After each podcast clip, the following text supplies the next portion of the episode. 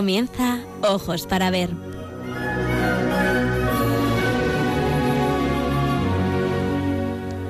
Hoy dirigido por María Ángeles Sobrino.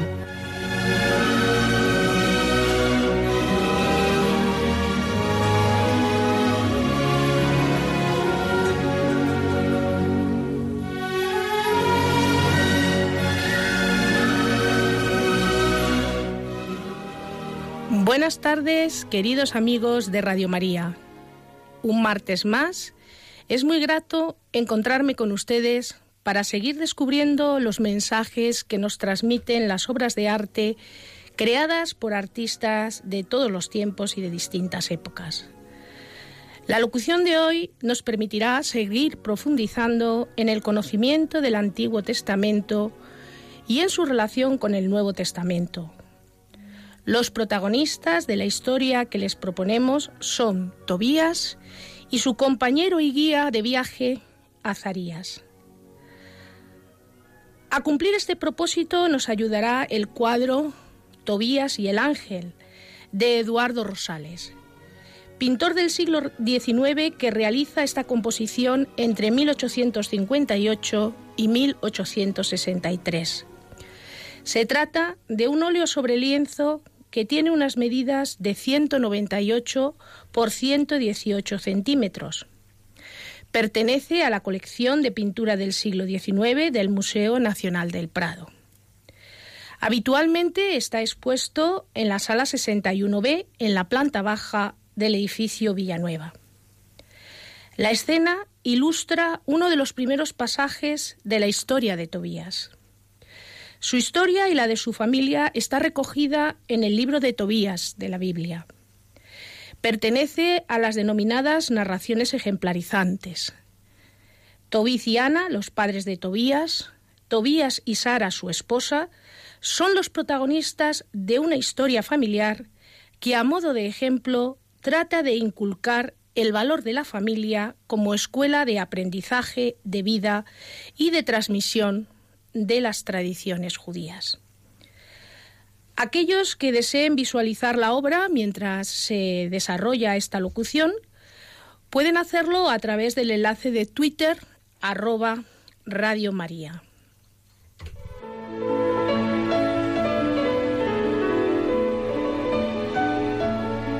La palabra.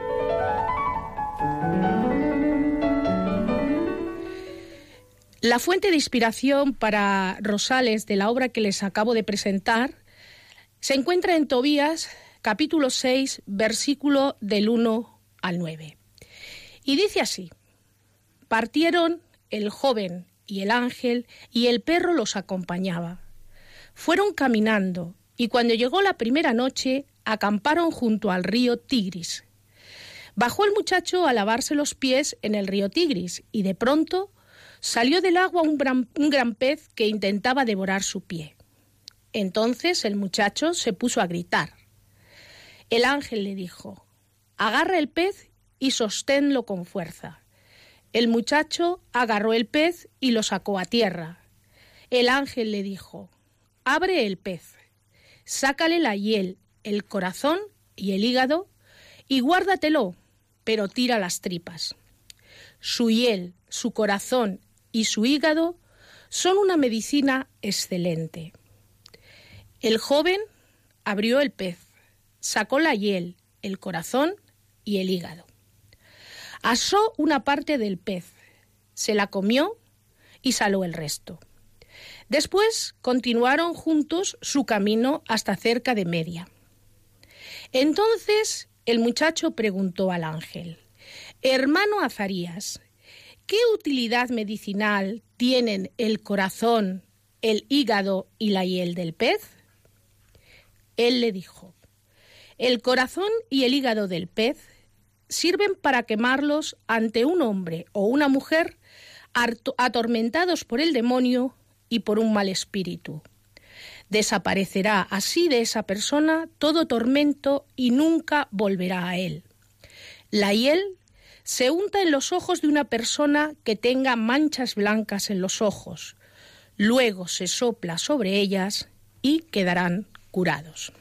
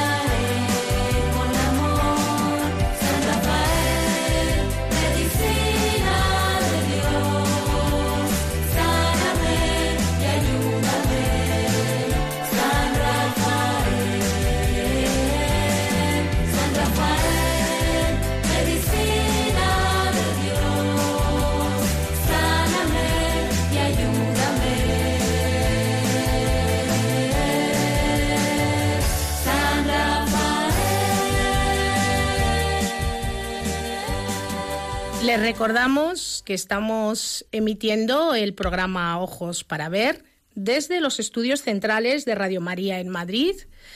En esta ocasión les habla María Ángeles Sobrino y hoy dedicamos esta locución a las figuras de Tobías y el arcángel Rafael. Comentamos la obra Tobías y el ángel de Eduardo Rosales, obra que fue creada por el artista entre 1858 y 1863.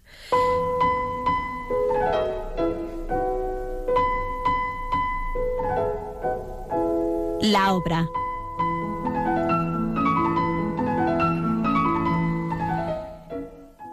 Esta obra es una composición de juventud del el mencionado pintor Eduardo Rosales.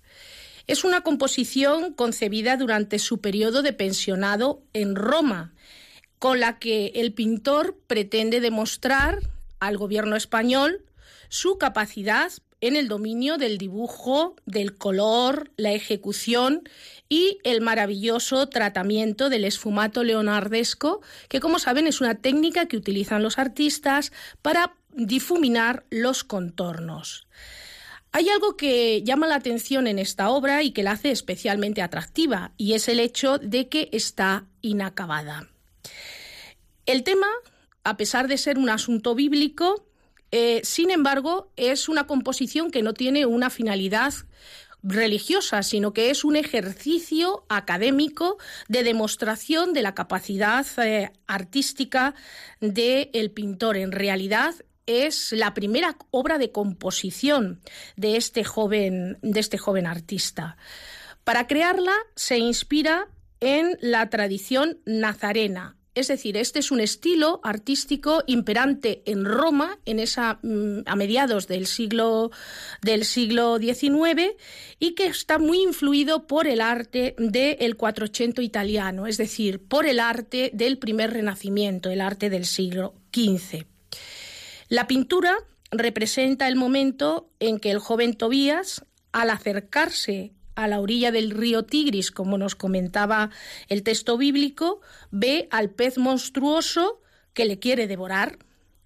En ese momento busca refugio en los brazos de su compañero de viaje, Azarías, que se identificará posteriormente con Rafael, con el arcángel Rafael. Al final de la historia, él se identifica como el arcángel enviado por Dios.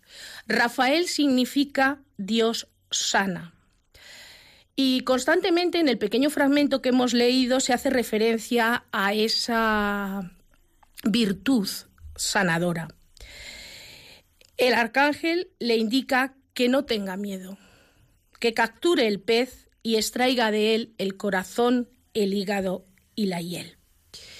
Cuando nosotros nos ponemos delante de esta obra, que tiene un formato vertical, eh, en la composición destaca su belleza formal. Es decir, es una obra en la que el dibujo tiene un valor extraordinario, pero tiene una modernidad sorprendente. Y esa modernidad viene determinada por la manera como el artista aplica los colores casi esbozados a base de grandes manchas y el color, ese color simbólico en el que predominan esos tonos fríos.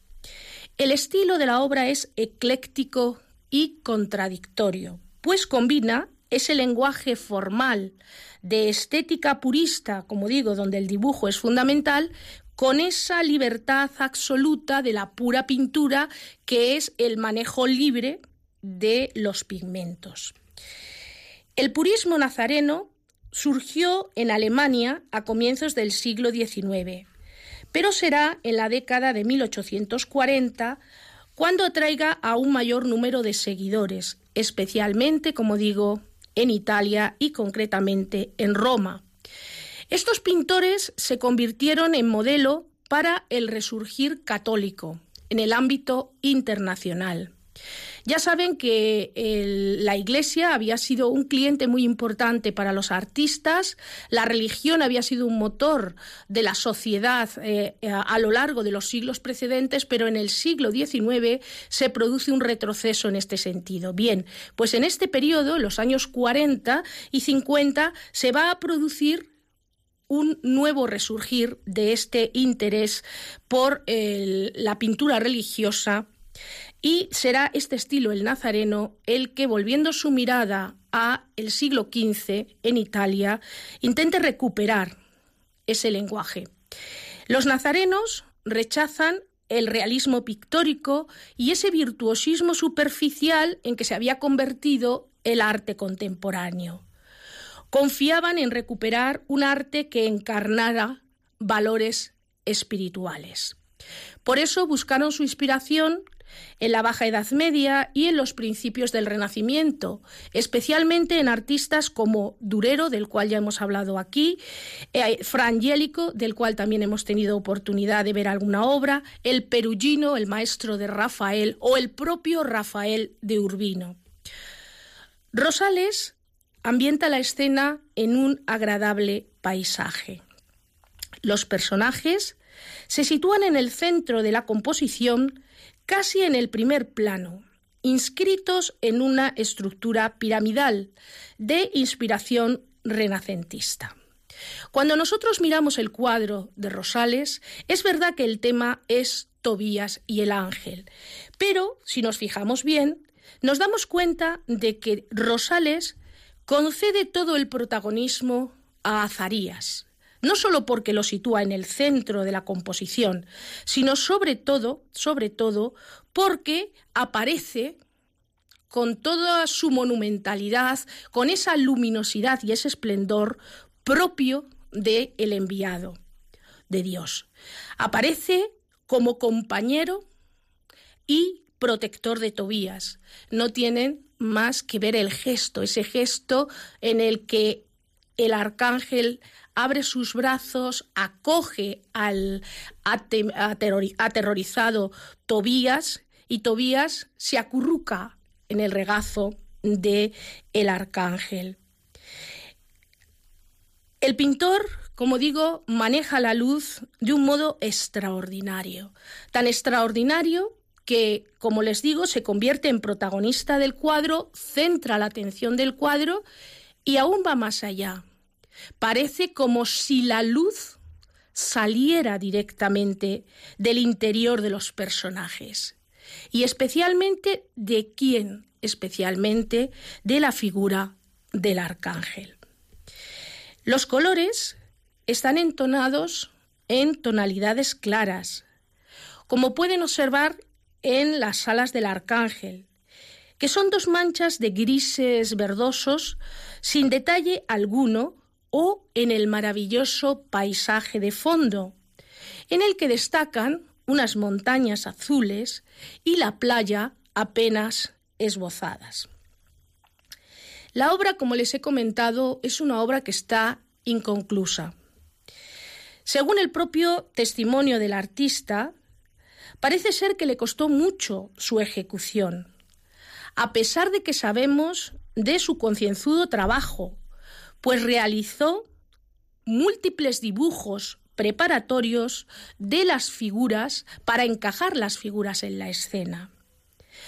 La mayoría de estos diseños se conservan también en el gabinete de dibujos y estampas del Museo del Prado. Pero Rosales no llegó a terminar el cuadro. De hecho, sabemos, como he comentado al principio, que fue un cuadro creado para demostrar su habilidad como pintor en esa pensión a modo de beca que le había concedido el gobierno español para seguir profundizando en el conocimiento del arte de la pintura en Roma y sin embargo no lo envía. Lo tiene en Italia hasta su regreso a España. ¿Qué le estaba pasando a Rosales en estos momentos? Es verdad que cuando llegó a Roma se vio impactado por el arte nazareno, por la perfección de ese arte. Pero también es verdad que en ese momento Rosales empieza a experimentar una transformación en su estilo. Se acerca a la pintura realista, una pintura realista que tiene una, una, base y un componente español fundamental y que él perfeccionará una vez que regrese de Italia en España, profundizando en el conocimiento del el arte de Velázquez. Pero ese realismo también está en el ambiente en Roma. De modo que se cree, los especialistas creen, por las propias dudas que el propio pintor aporta en relación con la dificultad que tuvo para terminar la obra y que conocemos muy bien a través de las cartas que él enviaba a su hermano y a su primo, sabemos que este, e, esta situación, esta dicotomía, esta lucha entre un estilo y el otro, entre un arte y el otro, le impidió terminar la obra, al no estar convencido del estilo en el que estaba trabajando la obra. Por eso esta obra resulta tan atractiva, porque es una obra clásica, pero tiene ese componente de modernidad que hace que sorprenda cuando la vemos. En lo referente a la iconografía, frecuentemente la representación de este episodio, saben ustedes que se resume en una sola figura, la del joven Tobías con el gran pez en la mano, el cual ha sido interpretado como prefiguración de Cristo. También hay otra iconografía y es en aquella en la que aparece el arcángel Rafael portando el pez. Sería la manera tradicional de identificar al arcángel Rafael. La popularidad de este tema se vio favorecida por el culto que se desarrolló a partir del siglo XV precisamente al ángel de la guarda en Italia. En el 480, es decir, en el siglo XV, era habitual que los ricos comerciantes de las repúblicas italianas encargasen a los artistas la realización de esbotos con los retratos de sus hijos, saliendo de viaje de negocios como si fueran el joven Tobías, protegidos y guiados por el arcángel Rafael.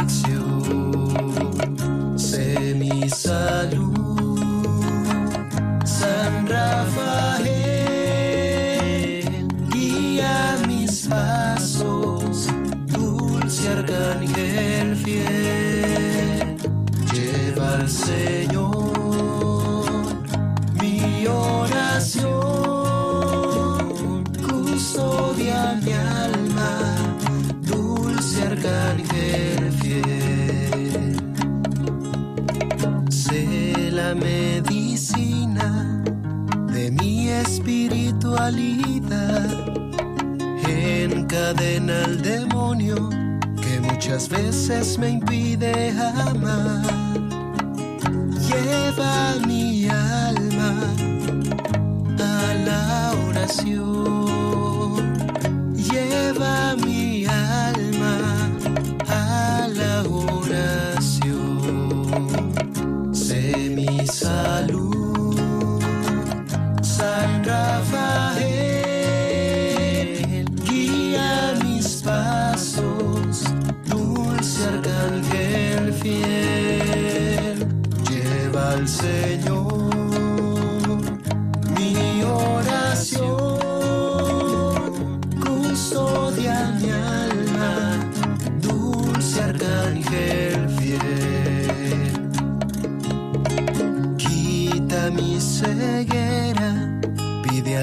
A Dios esa y él para mí.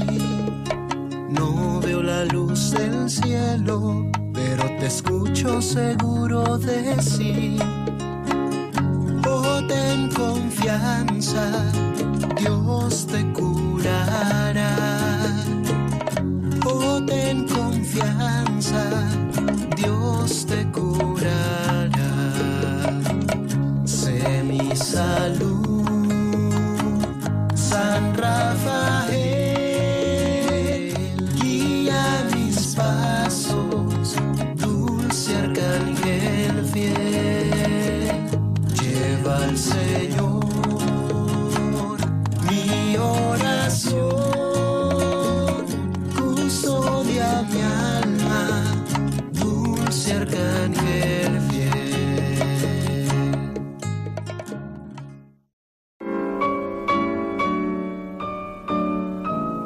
El personaje.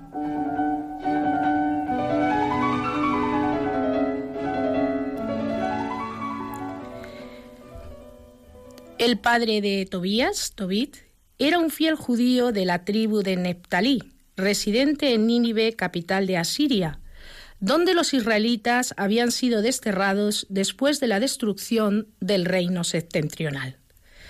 Durante el exilio se desencadenó una represión contra los israelitas y muchos fueron asesinados. A pesar de la prohibición del rey, Tobit dio sepultura a las víctimas, cumpliendo así la tradición judía, y por ese motivo sus bienes fueron confiscados. Un día se quedó dormido al aire libre. Unos pájaros dejaron caer sobre sus ojos el excremento caliente, lo que le produjo la ceguera. No obstante, a pesar de su aflicción, su conducta siguió siendo estricta y cuando su mujer apareció con un cabritillo como pago de sus trabajos domésticos, tuvo un enfrentamiento con ella pensando que lo había robado y le ordenó que lo devolviese. Tobit se lamentó de su suerte y para proteger a su hijo de la pobreza lo envió a Regis, ciudad de Media, a casa de un pariente a quien diera en depósito diez talentos de plata. Tobías buscó y encontró quien le acompañara en este viaje tan peligroso. Este compañero se hacía llamar Azarías. Juntos y en compañía del perro de Tobías se pusieron en camino. Un día, estando Tobías bañándose en el Tigris, como hemos visto en el texto evangélico, un enorme, perdón, en el texto bíblico, un enorme pez surgió del río en actitud amenazadora.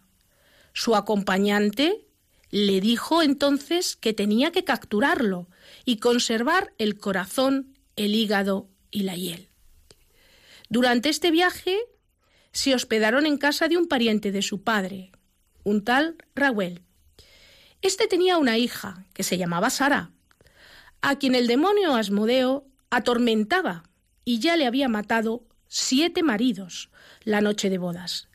Animado por Azarías, el joven Tobías se casó con Sara y le ayudó a ahuyentar el demonio quemando el corazón y el hígado del pez. La noche de bodas, ambos rezaron a Dios y él no murió, como había sucedido con los anteriores esposos de Sara. Ya casados, Tobías y Sara emprendieron el camino de vuelta a casa de Tobías, siempre acompañados por Azarías. En la casa, los padres de Tobías esperaban angustiados el regreso de su hijo. Entonces Ana lo divisó a lo lejos. Tobías untó los ojos de su padre con la hiel del pez y éste recuperó la vista. Este es uno de los episodios más eh, ilustrados por los artistas. Este es el tema que habitualmente los pintores, los escultores tratan al eh, hablar de la historia de Tobías, al tomar como referencia a Tobías. Hay un simbolismo detrás de esa ceguera que tiene que ver con la ceguera de la falta de fe, de la falta de luz. Entonces, se suele utilizar esta, esta escena para ilustrar ese momento. Después, cuando ya todo estaba en orden, cuando Tobías había superado los peligros en compañía de Azarías, cuando Tobit fue curado y se cumplió lo que el arcángel le había dicho al joven Tobías a orillas del río Tigris cuando ese pez le amenazó. Como digo, el compañero de viaje de Tobías se da a conocer, se da a conocer como ese arcángel, como esa criatura enviada por Dios para acompañarle. Se identifica con el arcángel Rafael y desapareció.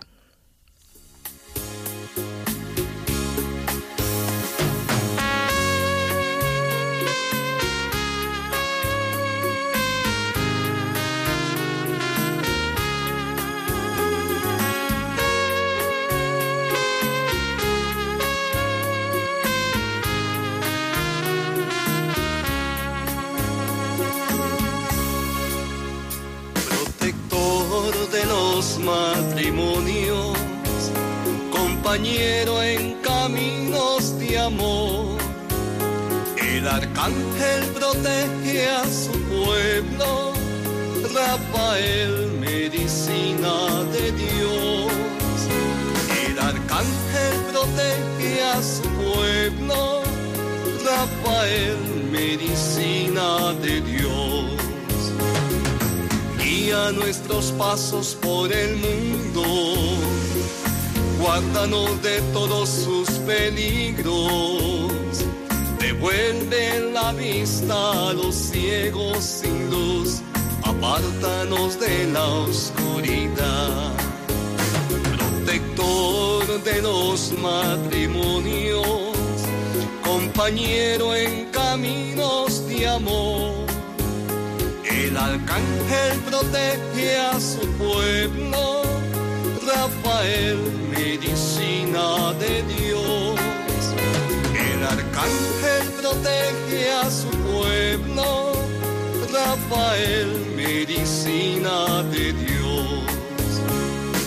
Ángel del feliz matrimonio, ángel de la vida conyugal, la fortaleza la familia en cristiandad, proyecto de Dios en el hogar protector de los matrimonios, compañero en caminos de amor. El arcángel protege a su pueblo, Rafael, medicina de Dios. El arcángel protege a su pueblo, Rafael, medicina de Dios patrono de salud y auxilio de las enfermedades sanador.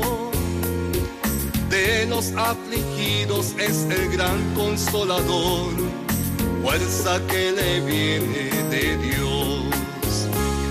Protector de los matrimonios, compañero en caminos de amor el arcángel protege a su pueblo, Rafael, medicina de Dios.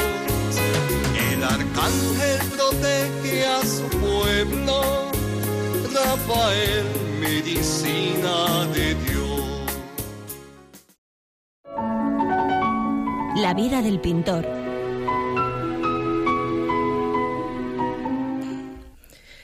Bueno, ya hemos eh, comentado la obra, hemos comentado también, hemos hablado de la historia del personaje y cómo encaja esta imagen creada por eh, Eduardo Rosales en el relato de la historia de la familia de Tobit y de Tobías. Y ahora vamos a hablar un poquito de el artista, del autor de esta excepcional composición. Eduardo Rosales Gallina nace en Madrid en 1836 y muere también en Madrid en 1873. Como ven, tiene una vida corta. Su vida no fue fácil. De origen humilde y de salud muy precaria, alcanzó al final de su corta vida un reconocimiento social muy notable. Cultivó todos los géneros pictóricos, el retrato, el paisaje, la pintura de historia, la pintura de asunto religioso y también el tema costumbrista. Con solo 20 años quedó huérfano de padre y de madre, siendo atendido por un tío. Desde su juventud, la salud fue muy débil, lo que no fue un obstáculo para encontrar su camino en el camino perdón, en el campo artístico. Entre 1851 y 1856 cursó estudios en la Real Academia de Bellas Artes de San Fernando en Madrid y llegó a Roma en octubre de 1857. Es decir, justo unos meses antes de que comenzara a trabajar en su obra que hemos dicho que se fecha entre 1858 y 1863. Esta obra de Tobías y el Ángel que hoy está protagonizando la locución. Queridos amigos de Radio María, si ustedes desean participar de alguna manera en este programa a través de su comentario, su experiencia, si conocen el cuadro, o sobre los personajes que hoy protagonizan la locución, pueden hacerlo llamando al número 91 0 0 5 94 19. Les repito el número, por si acaso no tenían en este momento un bolígrafo y un papel. El número es 91 0 0 5 94 19. Bueno, pues ya tenemos a Eduardo Rosales en Roma, en la ciudad eterna, en la ciudad de los artistas desde el siglo XV. Y allí va a ser protegido por el director de la Academia Española, un personaje que se llama José Piquer, y también por el conde de Epanay. Gracias a estas protecciones va a obtener una pequeña pensión. Resultado de la misma será precisamente el cuadro que hoy comentamos, el de Tobías y el ángel. En 1858 se vio obligado, como consecuencia de la agudización de su enfermedad, a internarse en el Hospital de Montserrat, Hospital de los Españoles en Roma. Como pueden ver, desde el primer momento todo son dificultades para el joven Rosales en Roma. Primero, no cuenta casi con recursos económicos para mantenerse en la ciudad eterna. Segundo, la enfermedad. Desde muy pronto en su estancia en Roma se ve agudizada la crisis eh, de salud que padecía desde su más tierna infancia, lo que le lleva a retrasar la ejecución de esta obra que hoy comentamos. Luego tenemos que llegar a la conclusión que además de la crisis de creación del artista, porque tenía esa duda entre lo que había sido su arte de formación y de descubrimiento en Roma con el estilo purista y la dicotomía y lucha con el arte realista, también a eso tenemos que añadir su propia circunstancia personal de falta de salud. Sabemos que en la ciudad eterna vivió pobremente, que en algunos momentos incluso pasó auténticas dificultades. Algunos incluso decían que hambre, superadas gracias a la ayuda de sus compañeros, sus compañeros de la colonia de artistas españoles en Roma, a la de su hermano Ramón, que de vez en cuando le enviaba alguna cantidad de dinero en función de sus posibilidades y a la realización de algunas copias de encargo. Dominaba perfectamente la técnica de la pintura, el dibujo. Por lo tanto, podía hacer, y de hecho conservamos copias muy interesantes de algunas obras de los pintores eh, del primer renacimiento.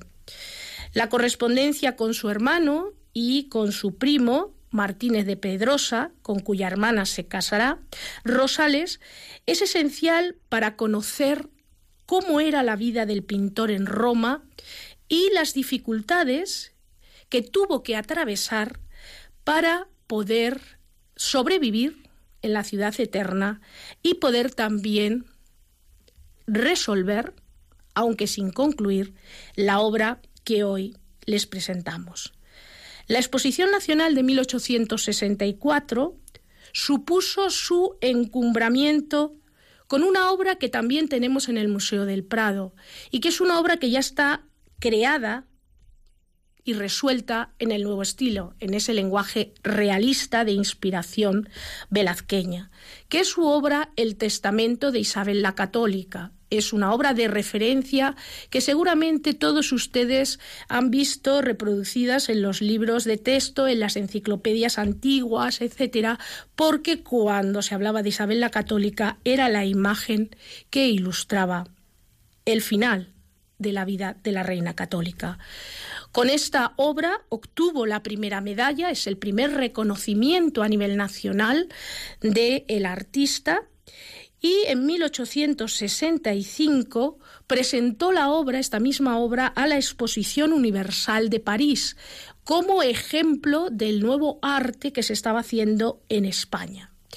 Obtuvo una medalla de oro lo cual supone un reconocimiento a nivel internacional del artista, pero además le fue concedida por parte de Napoleón III la Legión de Honor en sucesivas eh, convocatorias de las exposiciones nacionales, poco antes de morir, se va a presentar también a este concurso con una obra, La muerte de Lucrecia, que es una obra de un colorido un tanto estridente, un poco a decir de algunos críticos de la época, extravagante, que supuso una crítica bastante dura a eh, ese artista que había sido mimado a partir del el año 64 y unido esta crítica dura mm, hacia sus eh, obras de el final de producción junto con el agravamiento de la enfermedad pues eh, el joven Eduardo Rosales muere en 1873. Es decir, a comienzos de la década de los 70, apenas una década eh, de éxito van a, diríamos, a adornar la vida de este, de este genial artista que no sabemos, ha quedado ahí en la en, la duda que hubiera sido de o que hubiera sido capaz de hacer este maravilloso pintor si no hubiese muerto tan joven, si hubiese podido seguir evolucionando en su conocimiento y en su experimentación del el arte de la pintura. Vamos a finalizar esta locución con una oración dedicada al arcángel San Rafael, eh, en la que vamos eh, el punto el acento está puesto precisamente en esas personas que sufren enfermedad.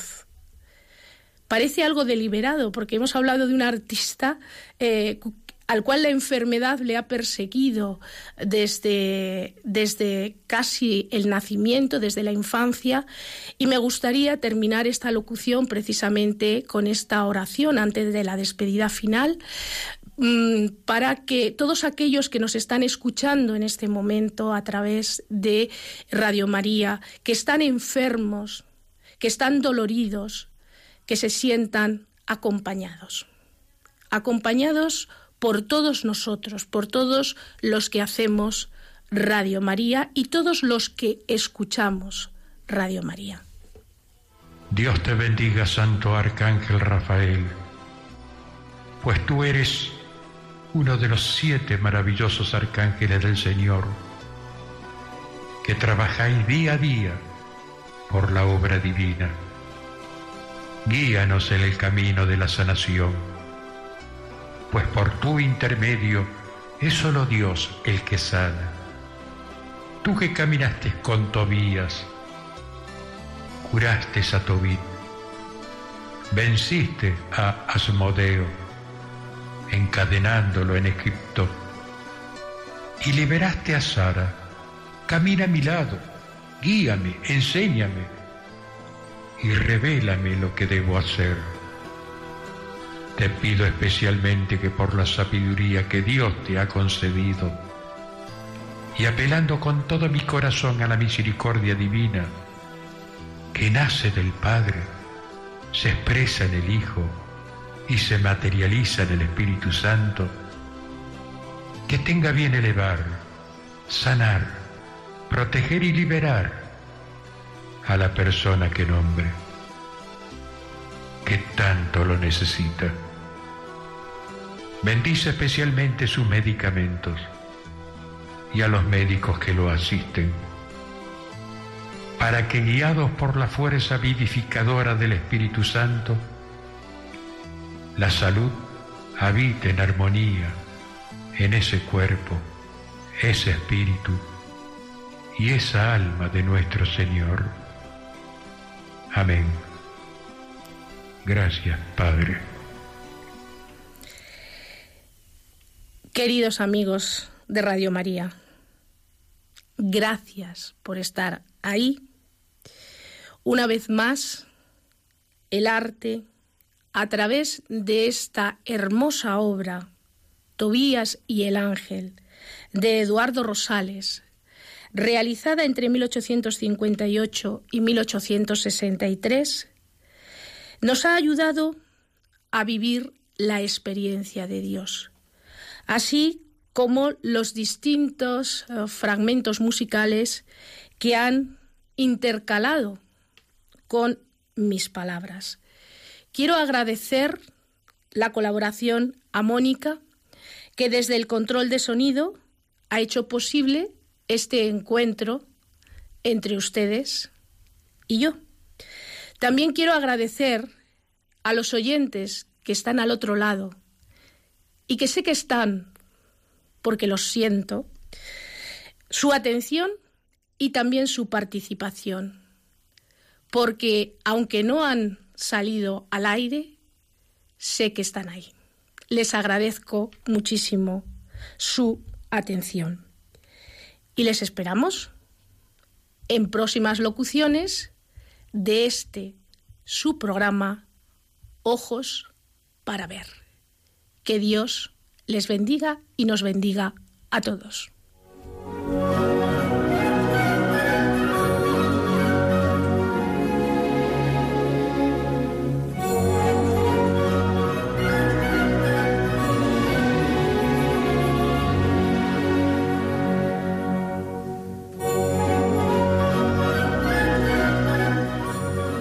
Hasta aquí, queridos oyentes, ojos para ver.